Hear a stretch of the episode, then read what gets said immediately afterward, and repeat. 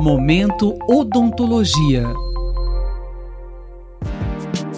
Continuando nossa série de celebrações do Agosto Dourado, campanha que promove o aleitamento materno, o podcast Momento Odontologia de hoje recebe Maria Jerusa Brito Aragão, doutoranda do programa de pós-graduação em odontopediatria da Faculdade de Odontologia da USP em Ribeirão Preto.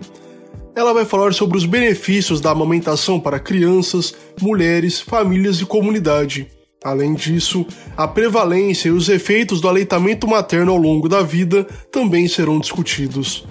Por que é recomendado que todas as crianças sejam amamentadas? O leite materno é considerado um alimento perfeito, exclusivamente produzido para o bebê. Na sua composição, encontramos alta concentração de anticorpos e agentes de defesa contra doenças infecciosas e alergias. Além disso, no leite materno há todos os nutrientes que a criança precisa, como proteínas, gorduras e carboidratos. A concentração de água no leite materno também é alta, fazendo com que a criança que mama mantenha-se sempre hidratada. E por quanto tempo a criança precisa ser amamentada? A Organização Mundial da Saúde e o Ministério da Saúde do Brasil recomendam que todas as crianças sejam exclusivamente amamentadas até os seis meses de vida e que a amamentação seja continuada por dois anos ou mais. Ou seja, nos primeiros seis meses após o nascimento, a criança deve receber apenas o leite materno em livre demanda, não sendo necessário dar água, chás, sucos ou outros alimentos para o bebê. Após esse período, é recomendado iniciar a introdução alimentar gradual associada à continuidade da amamentação, que ainda continuará fornecendo nutrientes e fatores de proteção para a criança. Quais os principais benefícios da amamentação para as crianças? Os benefícios da amamentação para crianças iniciam-se desde a primeira hora de vida, pois o leite materno protege contra a mortalidade neonatal. Hoje, sabe-se que crianças amamentadas na primeira hora após nascer têm um risco 24 vezes menor de morrer nos primeiros 30 dias após o parto.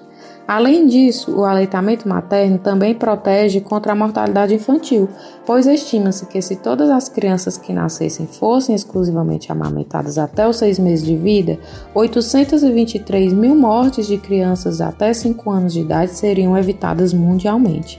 É preciso mencionar também que a amamentação protege contra alergias, infecções e doenças crônicas como diabetes, obesidade e cárie dental. Benefícios que se estendem desde a infância e duram até a vida adulta. A amamentação também estimula o crescimento facial, o que auxilia no correto desenvolvimento da fala, respiração e deglutição. E quais são os benefícios para mães e famílias? Para mães, os benefícios são a proteção contra o câncer de mama e de ovário, o retorno mais rápido ao peso pré-gestacional e o menor risco de desenvolver diabetes mellitus tipo 2 e depressão pós-parto. Para a família, representa uma economia, pois não haverá gastos com a compra de mamadeiras e fórmulas infantis. Bebês amamentados adoecem menos, necessitam de menos cuidado médico e medicamentos, reduzindo os custos com adoecimento. Para a comunidade, a amamentação também tem sido considerado um ato de responsabilidade ambiental, uma vez que a prática não demanda o consumo de produtos ou embalagens plásticas. Como são os dados populacionais de aleitamento materno no Brasil e no mundo? Há boa adesão a esta prática? Mesmo diante dos inúmeros benefícios da amamentação, apenas 37% das crianças que nascem no mundo são exclusivamente amamentadas até os 5 meses de vida. Os números tendem a cair ao analisar a prevalência de crianças amamentadas aos 12 meses de vida, chegando a menos de 20% em países desenvolvidos, como a Noruega. No Brasil, dados da pesquisa de prevalência de aleitamento materno e da Pesquisa Nacional de Saúde demonstram que a duração mediana de aleitamento materno exclusivo é de 54 dias, ou seja, 1,8 meses. Dados preliminares do Estudo Nacional de Alimentação e Nutrição Infantil de 2020 apontam uma melhora nos indicadores, com uma prevalência de 45,7% de amamentação exclusiva para crianças menores de 6 meses no Brasil.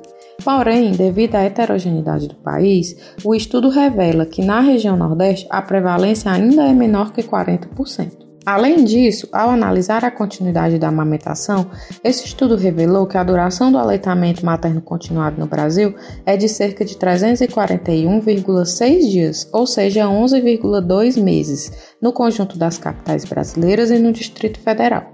Lembrem-se, embora existam barreiras que impeçam a efetivação e a manutenção da amamentação, essa prática deve ser estimulada sempre. Isso porque a amamentação é muito importante para a mãe, para o bebê e para as famílias.